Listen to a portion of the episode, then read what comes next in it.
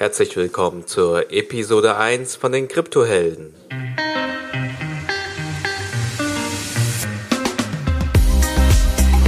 Heute werfen wir einen gemeinsamen Blick zurück und schauen uns die Meilensteine in der Kryptowelt an.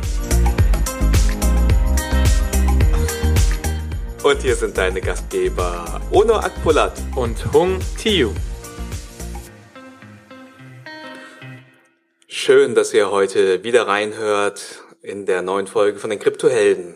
Was haben wir heute vor? Ähm, wir setzen uns heute gemeinsam in eine Zeitmaschine und reisen gedanklich in die Gegenwart. Und Gegenwart ist äh, Stand heute Dezember 2017.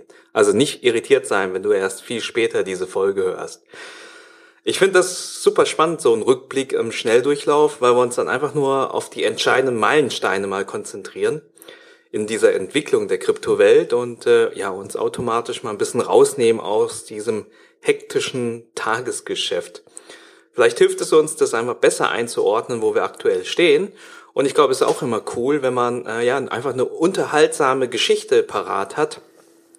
Wenn man jemanden trifft, der dann fragt, ja, was machst denn du damit? Was beschäftigst dich du denn so?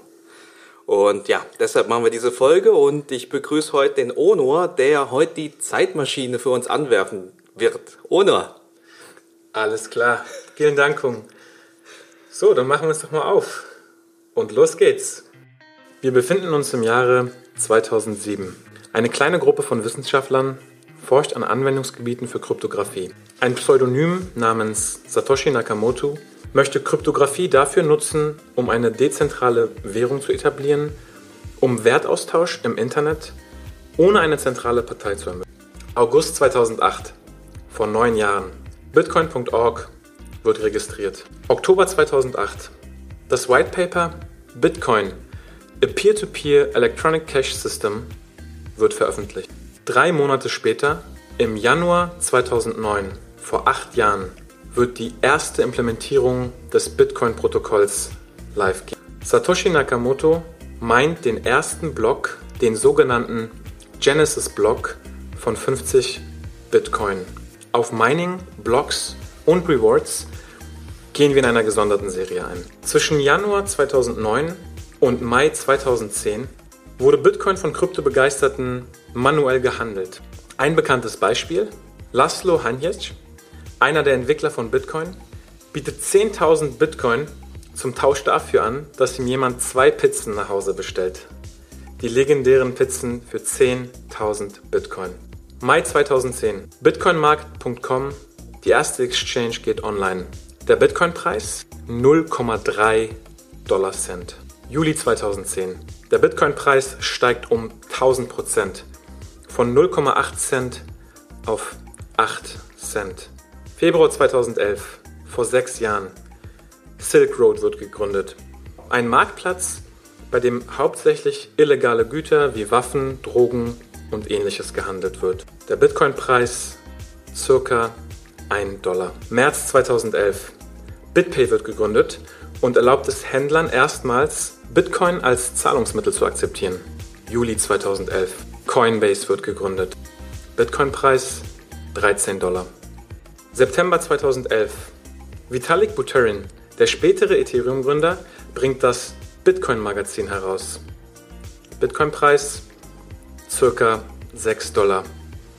Zum jetzigen Zeitpunkt gibt es ca.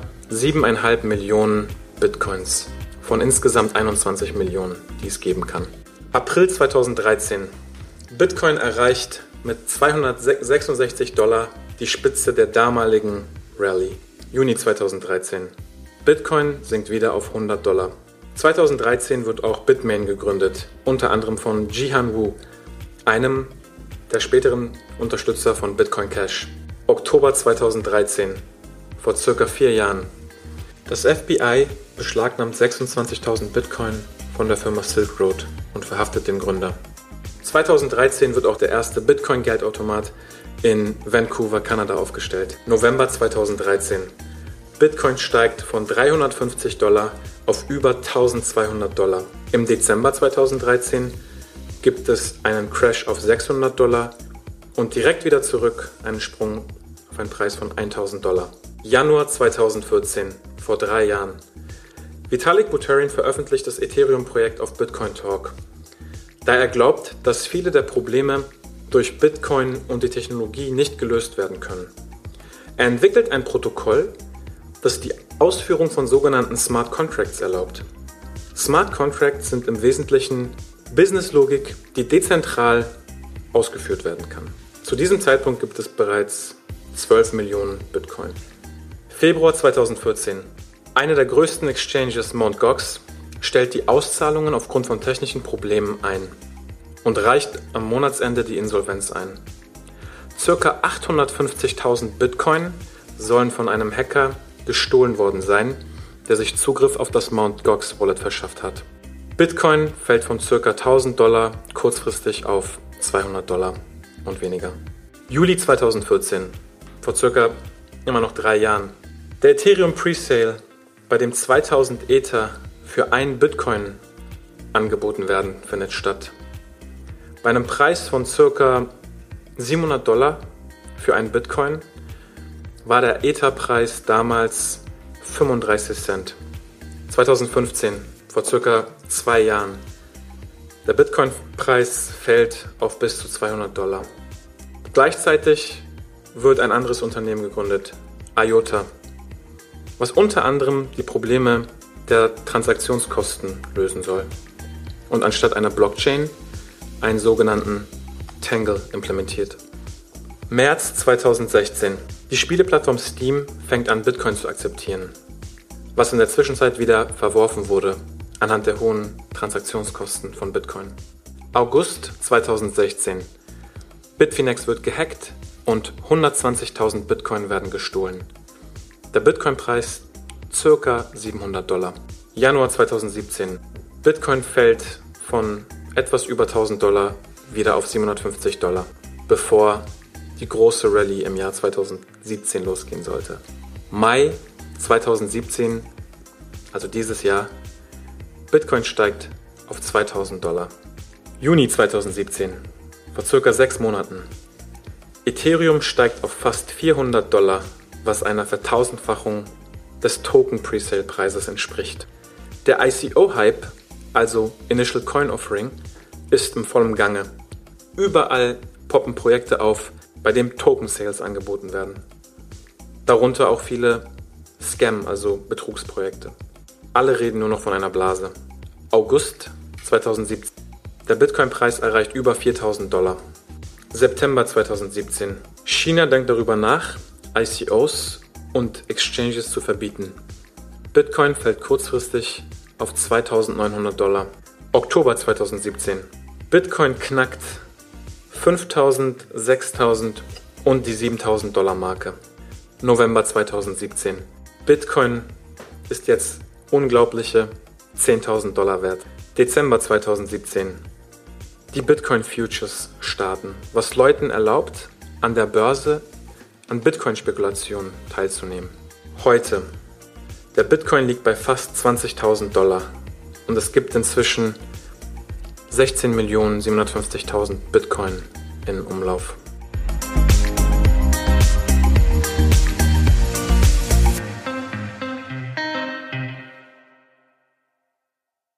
So, wir sind wieder zurück. Oh Mann, da haben wir aber einiges äh, behandelt. Ey, ohne, ich glaube, wir müssen das, ich meine, das ist jetzt äh, bis Dezember 2017. Ich glaube, das müssen wir jetzt jedes Jahr im Dezember machen, damit wir dort jetzt immer die Meilensteine des Jahres nochmal darstellen, oder? Ja, das klingt gut. Einmal, einmal im Jahr ein Recap. Das machen wir.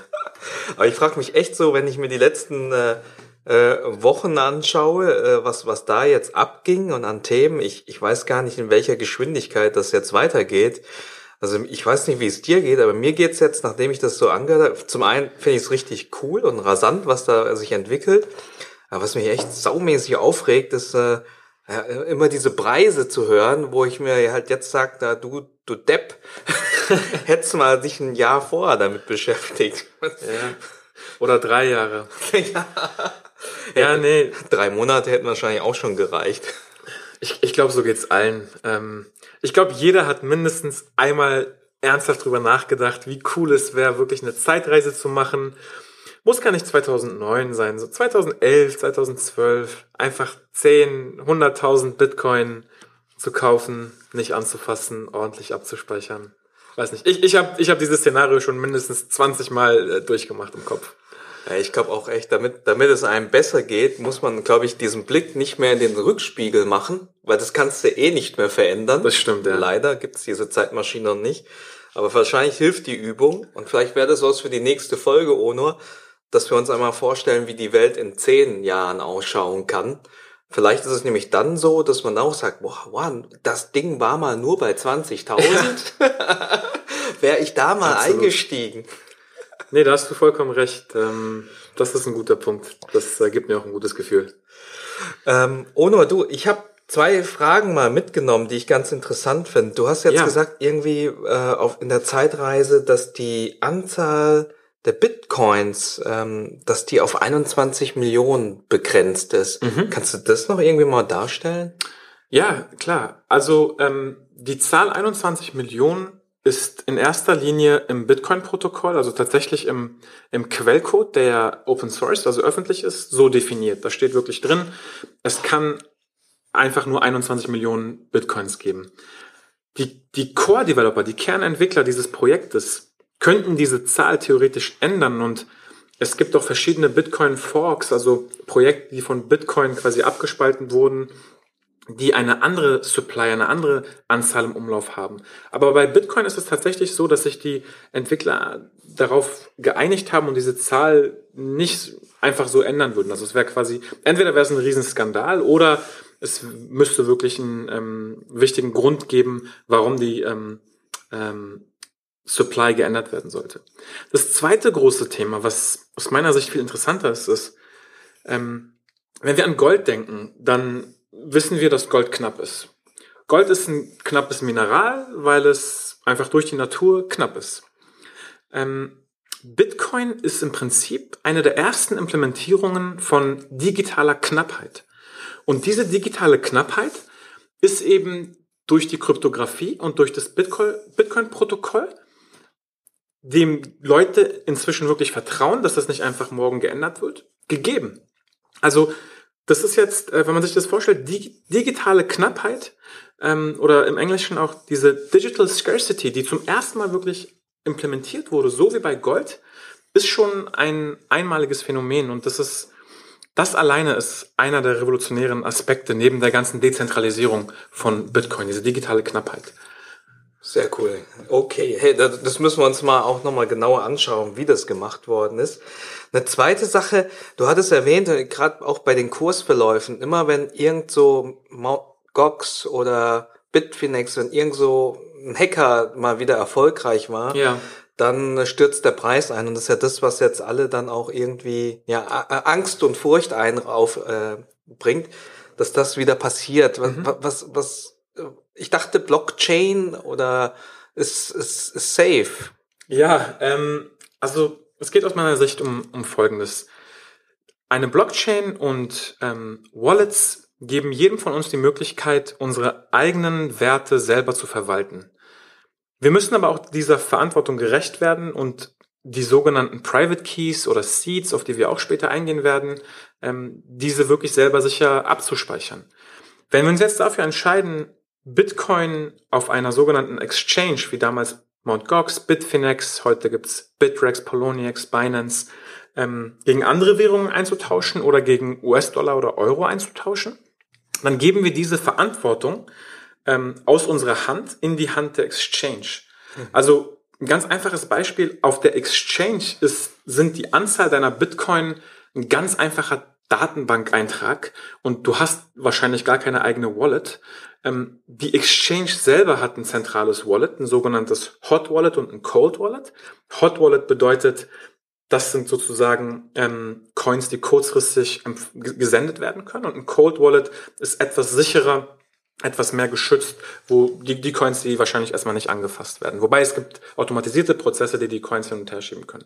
Wenn ein Exchange jetzt gehackt wird, wie zum Beispiel Mt. Gox, dann heißt es, dass sich eine Person durch einen kompromittierten Rechner zum Beispiel von Mt. Gox oder von Bitfinex Zugriff auf das Wallet der Exchange, äh, also vielleicht sogar auf das Cold Wallet ähm, verschafft hat. Und dadurch, dass es Zugriff hat, das heißt, es muss so, wahrscheinlich sogar den Private Key irgendwoher haben, kann es jetzt ähm, diese Bitcoins, die auf der Wallet drauf sind, einfach auf eine andere Bitcoin-Adresse senden. Okay. Und das kann man einmal machen oder man macht das zehnmal jeden Tag.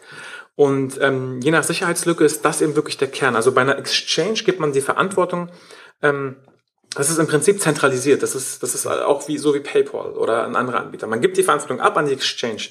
Die Exchange wird gehackt. Die Blockchain an sich ähm, ist ja einfach nur eine öffentliche, verteilte, riesengroße Datenbank, Ja. die ähm, sowieso transparent aufzeigt, wie viel Bitcoin auf einer Wallet drauf sind.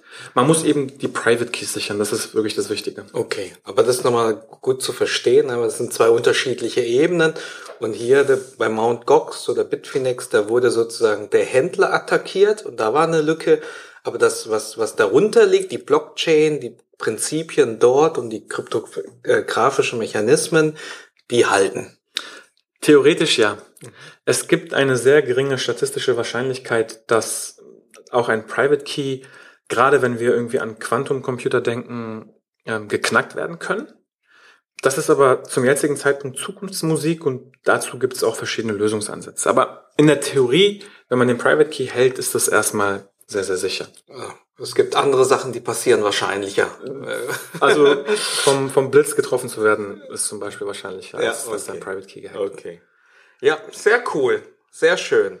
Das war eine wunderbare Zeitreise. Ich glaube, wir machen noch ein paar äh, so Q&A-Sessions. Deshalb auch da der Aufruf an euch, wenn ihr Fragen habt, die euch gerade irgendwie bewegen zum Thema Kryptobereich, also generelle Themen, aber auch so ganz konkrete Themen, wie sichere ich meine Bitcoins, äh, dann, dann schickt uns da eine E-Mail, geht auf www.kryptohelden.de. Äh, dort gibt's eine Audiokommentarfunktion einsenden. Äh, Funktion, sorry. Und dort könnt ihr uns die Fragen dann zuschicken und wir behandeln die dann auch noch in separaten Episoden. Ja, vielen Dank auch von mir. Tschüss und bis zum nächsten Mal. Ciao!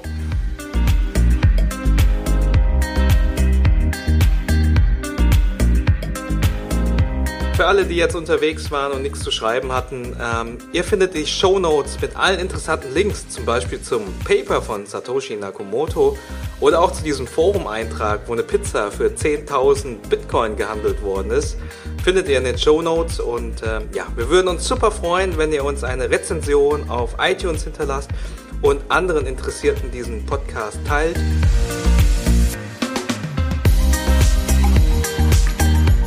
Heute das passende Zitat zu dieser Episode. Verstehen kann man das Leben rückwärts. Leben muss man es vorwärts.